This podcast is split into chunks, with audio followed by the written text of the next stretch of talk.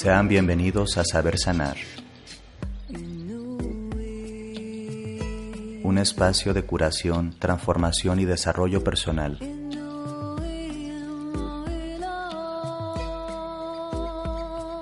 Mi nombre es Cristian Ortiz y comenzamos.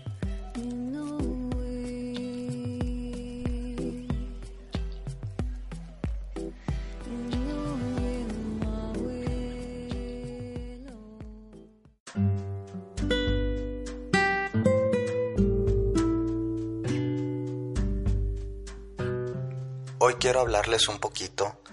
de la masculinidad hegemónica y su relación con la sexualidad. La construcción que hacemos los hombres o en la cual estamos inmersos prácticamente desde que nacemos y cómo hemos sido socializados, educados, eh, exhortados a vivir, vamos a decir, a través de estereotipos no únicamente sexogenéricos, también sexoafectivos y en muchos sentidos sexuales y eróticos y cómo estas construcciones pues nos han afectado eh, evidentemente negativamente y también afectan a nuestro entorno, a nuestras parejas, a nuestros hijos e hijas, a la sociedad toda. Hace algunos días estaba reflexionando eh, acerca de los motivos de los cuales mm, o por los cuales llegan muchos hombres a mi consulta. He trabajado algunos años como psicoterapeuta y en las filas de pacientes que atiendo, pues la verdad es que tengo muchos hombres que llegan ya sea por una necesidad afectiva o para trabajar algún tipo de proceso eh, vital que observan como complicado. Muchas veces temas distímicos, temas de ansiedad, conflictos de pareja, situaciones incómodas que los hace preguntarse acerca de cómo están viviendo su propia vida, cómo se están relacionando y sobre todo de qué formas inadecuadas están viviéndose. Eh, en este sentido, algo que encuentro continuamente dentro de las narrativas de los consultantes, independientemente de su edad y de su orientación sexual, eh, pues son las dimensiones del erotismo, los afectos, los sentires y los pensares asociados a cómo compartir el cuerpo, cómo compartir los afectos, cómo compartirse eh, pues de, de maneras íntimas. Y muchas veces hay hay mucho sufrimiento en esta dimensión. Así como los estereotipos de género han construido o han ido funcionando como constructos de cómo se debe comportar un hombre o una mujer en los espacios públicos, también los estereotipos de género han construido, vamos a decir, mapas y referencias de cómo relacionarse en, en aspectos íntimos, afectivos y sexuales. La mayoría de los varones a veces nos podemos llegar a sentir un tanto presionados a cumplir expectativas sexoafectivas eh, y específicamente sexoeróticas, eh, muy eh, específicas, muy lineales y muy estereotípicas. Y muchas de estas mm, como angustias, muchas de estas ansiedades que tienen que ver con problemas de disfunción eréctil, de duración y rendimiento, eh, de cómo sentir placer y compartir el placer con su pareja, pues configuran parte del sufrimiento de muchos hombres que, se exploran o nos exploramos en, en psicoterapia o en otros trabajos de exploración personal. Y algo típico que encuentro es eh, la creencia de que se debe tener un tipo de sexualidad más o menos estandarizada, tanto dentro de los cánones morales como dentro también de los cánones del imaginario erótico, que mayoritariamente es dispensado o vamos a decir es absorbido por eh, los productos pornográficos, los contenidos pornográficos. Es decir, tenemos una masculinidad eh, llena de imaginarios pornográficos hegemónicamente patriarcales, generalmente violentos, con mensajes ambiguos y confusos, que en muchos sentidos desconectan a las personas de su propio mapeo, vamos por así decirlo, erótico, sexual, y pues en última instancia eh, configura parte del, problema de violencia, del problema de poder, del problema, del problema de celos, del problema de cosificación de los otros y de las otras. Independientemente de la orientación sexual, independientemente de la edad, independientemente del estrato socioeconómico, la mayoría de los hombres eh, actuales transitamos, vamos a decir, un montón de educaciones que vienen en primera instancia a nivel sexual, claro, de las creencias que están alrededor de nosotros, la crianza, lo que se dice en la familia y lo que no se dice en la familia. Eh, pocas veces podemos ser, vamos a decir, mm, educados o podemos acceder a una educación plena en sexualidad, porque incluso nuestros mismos creadores, eh, nuestras eh, principales referencias de crianza, pues tampoco tienen estas formaciones sexoafectivas. Mm, eróticas a nivel de, pues, de, bienestar. Es decir, venimos de una sociedad mayoritariamente enferma desde los aspectos corporales y sexuales. Y encontramos la exploración erótica inicial, y más en estos tiempos, en los contenidos pornográficos que son producidos por una industria que mayoritariamente replica ¿sí? estereotipos sexuales eh, acerca de lo masculino y lo femenino, del cuerpo y de cómo el cuerpo es el vínculo entre el placer, el dominio, el poder y genera un montón de confusiones. Los hombres desde muy jovencitos somos socializados a entendernos como agentes penetradores en donde toda nuestra, vamos a decir, nuestra potencia o nuestro valor está enraizada en nuestros genitales, específicamente en el miembro.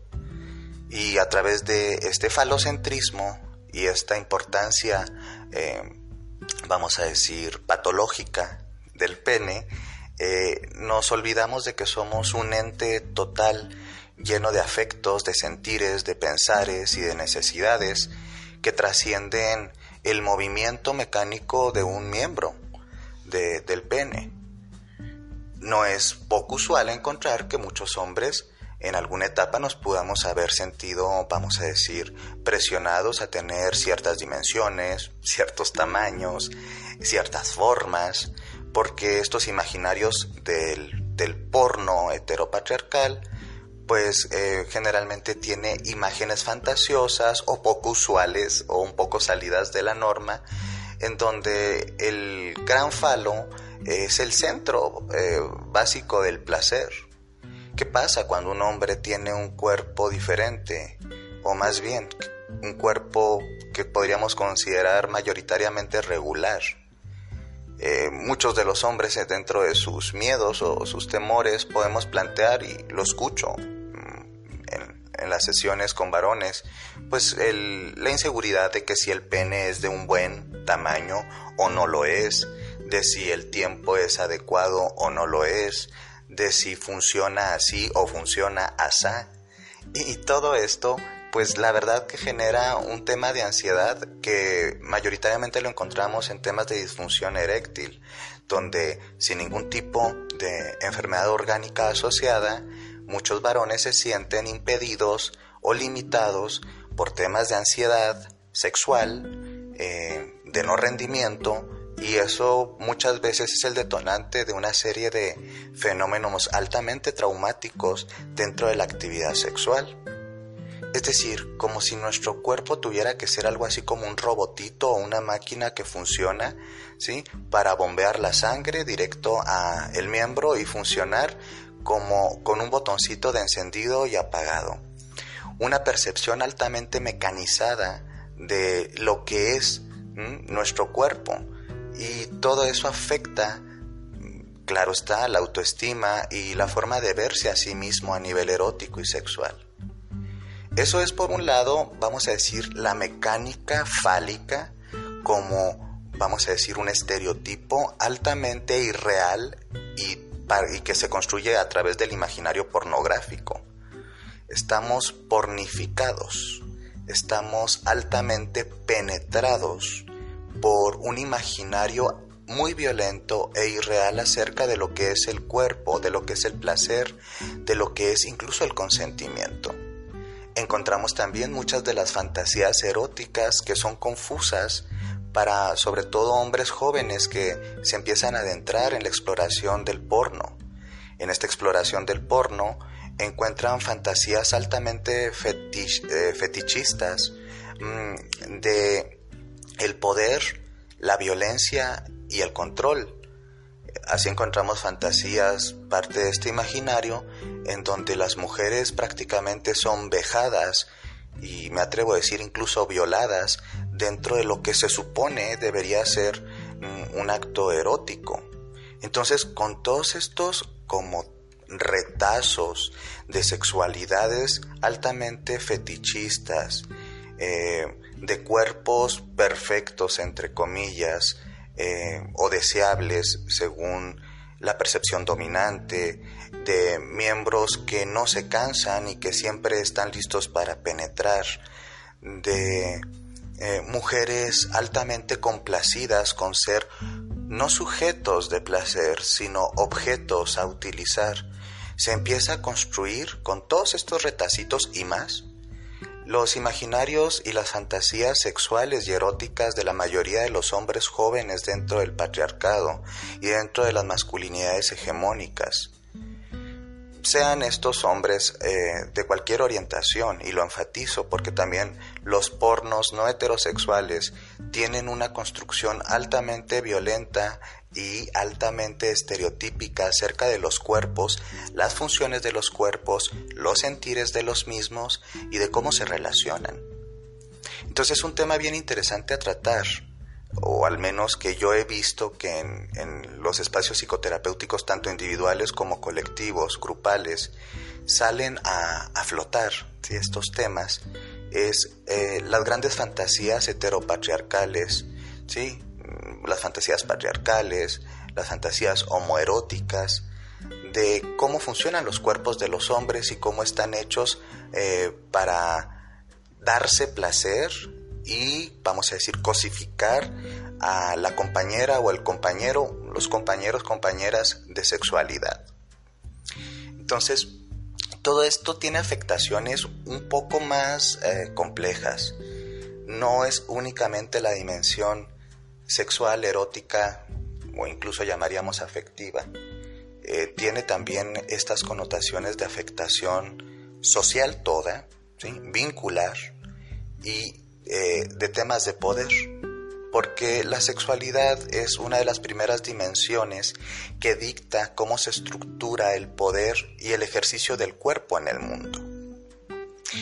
Yo siempre he dicho que este tema de la cultura de la violación está profundamente alimentada por la máquina. Eh, cinematográfica que, que, hace las fantasías porno de las personas. Eh, si tú buscas pornografía y, la encuentras, la mayoría de los contenidos podrían ser considerados inadecuados o son considerados desde el punto de vista desde la equidad y desde el placer mutuo como inadecuados, eh, como violentos. Eh, entonces, ¿qué pasa si durante muchos años estás sometido a este tipo de contenidos que alimentan tu mente, tu fantasía y tu forma de creer que así se disfruta? O cómo se disfruta. Bueno, pues vamos a decir que es gasolina o combustible puro para una cultura de la violación y de la normalización de que a las mujeres les gusta que les hagan eso. Y creo que la mayoría de las mujeres puede ver uno de estos contenidos o varios y algunos podrá disfrutarlos y otros no tanto, pero eh, lo interesante es que muchas veces los hombres eh, dentro de nuestros imaginarios nos creemos que esto tiene que ver con el disfrute y el gozo, y mayoritariamente no lo es, tiene que ver incluso con el abuso. Todo este tema que tiene que ver con los tamaños del pene, el uso del pene, la exclusión del cuerpo eh, todo de los hombres como un espacio de placer y un espacio de disfrute a ganar y a reapropiarse, pues es algo que vamos a encontrar en continuo dentro de la masculinidad eh, heteropatriarcal. Y desafortunadamente, eh, vamos a decir que cada vez estamos con más libre acceso a nuevas formas de pornografía, o no sé si nuevas, pero por lo menos una gran diversidad de pornografía que sigue enraizada en este espíritu de la violación, del sometimiento, de la destrucción, de la humillación. Imagínate que todo eso se va codificando en tu mente como si fuera algo erótico. Entonces cuando llegas a la práctica real de la sexualidad y a la cotidianidad de la sexualidad, pues todo eso no es tan aplicable y si lo aplicas muy probablemente no es tan satisfactorio ni para ti ni para eh, tu pareja. Eh, estar pornificados los varones, evidentemente también las mujeres, pero en este momento estamos hablando desde lo masculino. Espero que este material te sea de utilidad y si crees que puede ser útil para la reflexión de otros hombres, compártelo. Mi nombre es Cristian Ortiz y te deseo que estés muy bien. Estar pornificados desde lo masculino y habitar esta sexualidad que muchas veces es altamente destructiva es parte también de nuestro trabajo de constructivo y de empezar a ver de qué nos hemos alimentado socialmente y como también los hombres estamos funcionando como agentes violadores dentro de esta cultura patriarcal. Eh, comentaba hace, hace algún tiempo que los hombres nos estamos haciendo conscientes que tenemos un gran trabajo a realizar en los temas de constructivos para acceder pues a una cultura de la paz y con ello a relaciones más equitativas, más sanas y por lo tanto un ejercicio de la sexualidad y de los afectos pues que sea eh, linda, que sea agradable para todas y para todos. Eh, hacernos conscientes de que los hombres somos armas biosociales del patriarcado y que cómo eh, hemos sido socializados para ser generadores de violencia a, diferentes dimensiones y en diferentes áreas. No es para sentirnos mal en el sentido de, ay, simplemente me siento culpable y esto es muy triste y pues qué le vamos a hacer, los hombres somos lo que somos,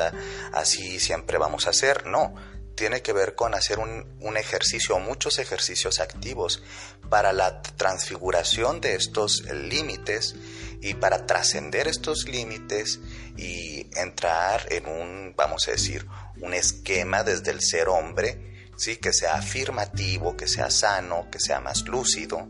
y que no esté únicamente estereotipado por la basura psico, psicoemocional y estas educaciones malsanas patriarcales en donde nos vemos a nosotros mismos a veces con vergüenza, con culpa, con miedo y achacamos que como no podemos cambiar, pues entonces la culpa debe ser de alguien más. Y culpamos a la pareja por no satisfacerme, o por no ser adecuada, o por tener esto o aquello, o no tener el cuerpo así, o no tener el cuerpo. Y caemos en los absurdos. He visto últimamente que muchos de los contenidos que se están desarrollando en función de los trabajos para, para hacer, eh, vamos a decir, algunas veces les llaman masculinidades conscientes, otras tantas nuevas maneras de ser hombre, de construcción de lo masculino, bueno, y un montón, ¿sí? Te tenemos muchas palabras, este, pues, pero pues están centradas en muchos sentidos pues en, en, este como darme cuenta cómo me ha afectado, también la cultura patriarcal y y es muy interesante eso verlo, pero ese darse cuenta tiene que ir encaminado también en hacerse responsable de cómo seguimos siendo estas armas biosociales del patriarcado y cómo empezamos desde el sexo, cómo empezamos desde los afectos, cómo empezamos desde los celos, cómo empezamos desde la generación de la violencia, cómo empezamos desde el narcisismo o el egoísmo que no nos permite eh, conectarnos lúcidamente eh, amorosamente con otros seres humanos, cómo no sabemos expresar nuestras necesidades corporales, nuestras necesidades afectivas, y que muchas veces ni siquiera sabemos que están ahí esas necesidades. Se experimenta, vamos a decir, una frustración continua, una rabia sostenida, una inconformidad prácticamente crónica que no puede ser verbalizada o no sabemos exactamente cómo ponerle, vamos a decir, ese nombre. Entonces, este aspecto de lo erótico, del porno, de la socialización, de la educación en qué es ser hombre y cómo se construye la masculinidad, es un punto focal porque desde la sexualidad habitamos, eh, vamos a decir, un montón de autorreferencias que nos permiten conectarnos con el mundo. Entonces, una persona que se habita digna y plenamente en la sexualidad y en la corporeidad, es más fácil que tenga una conectividad con los otros que esté enraizada en armonía, en paz. Cuando tenemos la guerra dentro de nosotros y la guerra vive en nuestro propio cuerpo y entonces nos transformamos en agentes violadores en lugar de encarnar una energía erótica que tiene que ver con el ser amante del propio cuerpo, de, de, los propios placeres, pero también que se comparte de forma amorosa, tierna, erótica, divertida, eh, jubilosa con las otras, con los otros, pues ese es el trabajo a realizar. Entonces, aunque este es un pequeño bosquejo de los aspectos eróticos de la masculinidad patriarcal y hay un montón de tema, ¿sí? De dónde cortar, diríamos, de tela de dónde cortar. Creo que uno de los puntos importantes es empezar a preguntarnos de qué manera estoy eh, erotizado, qué fantasías he generado en torno de la sexualidad, de la diversidad ¿sí? que hay en la sexualidad, de cómo sienten las otras personas, en, específico en este, en este sentido las mujeres, eh,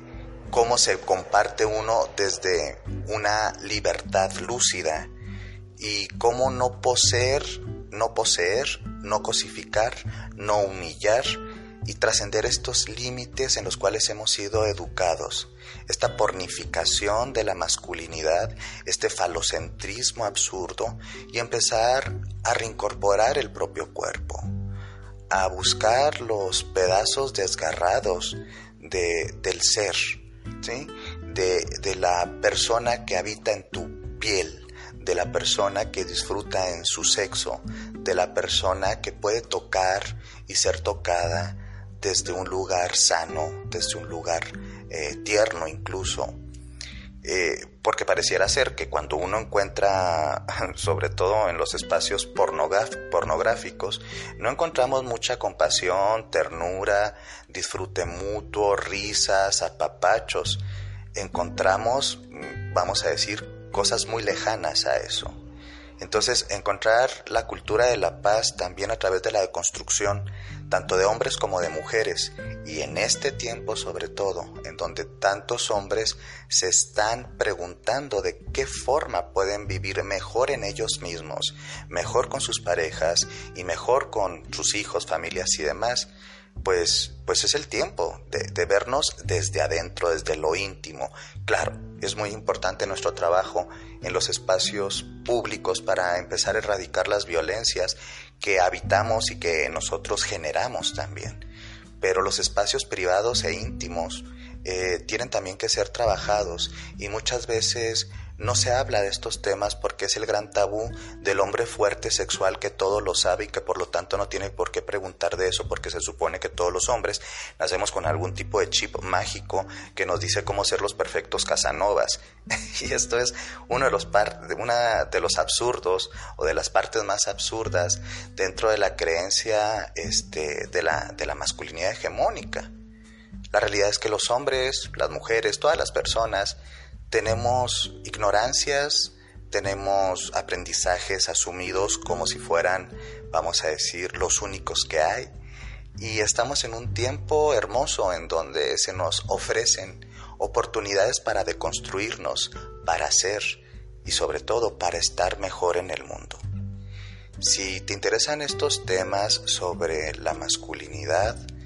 la deconstrucción, mm, cómo los hombres podemos empezar a trabajarnos y sobre todo a querernos más y a querer mejor a las personas, a las personas que nos rodean, a no lastimar sobre todo a, las personas que más hemos lastimado en el mundo, que son las mujeres. Te invito a que te eh, des una vuelta por mi blog y encuentres un material que se llaman los cuatro arquetipos para sanar lo masculino herido. Ahí puedes encontrar eh, una serie de, de pues, materiales gratuitos que eh, hablan un poquito de este tema y de otros. También puedes encontrar en, mi blog a través de ladiosanuna.blogspot.com o saber sanar eh, algunos materiales que tienen que ver con los arquetipos de los hombres y cómo podemos integrarlos de una forma, vamos a decir, desde una visión eh, un tanto más sana y trascendiendo los límites del género en, donde hemos pues ido creciendo y también, ¿por qué no decirlo así?, enfermando. Bueno,